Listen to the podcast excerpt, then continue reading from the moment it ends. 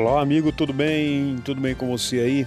Mais uma vez aqui na nossa podcast, deixando uma palavra aqui para você, para que você possa refletir, pensar e ser um alimento na tua vida, um alimento espiritual. Mateus capítulo 4, versículo 4 diz assim: Jesus, porém, respondeu: Está escrito: Não só de pão viverá o homem, mas de toda palavra que procede da boca de Deus.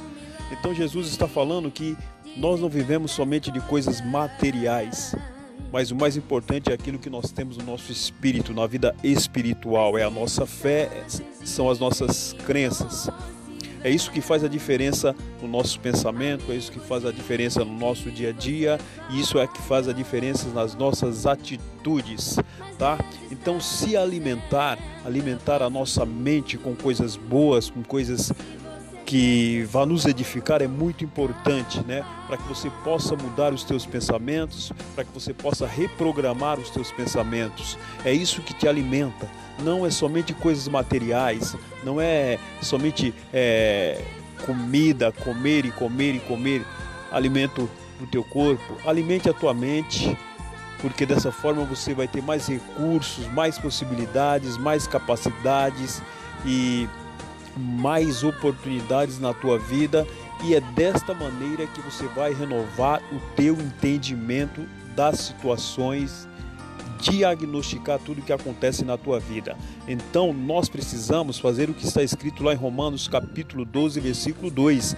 Nós precisamos transformar a nossa mente, principalmente nesse século, nesse mundo, do jeito que as coisas estão.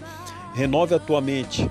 Comece a acrescentar nos teus pensamentos informações boas, informações de uma série de coisas que você precisa para que você possa começar a mudar os teus hábitos, hábitos, os teus paradigmas, mudar o teu foco e aí então ser uma pessoa rica, não rica de, de fé, não rica na tua vida espiritual, mas rica de possibilidades e capacidades, ricas em habilidades.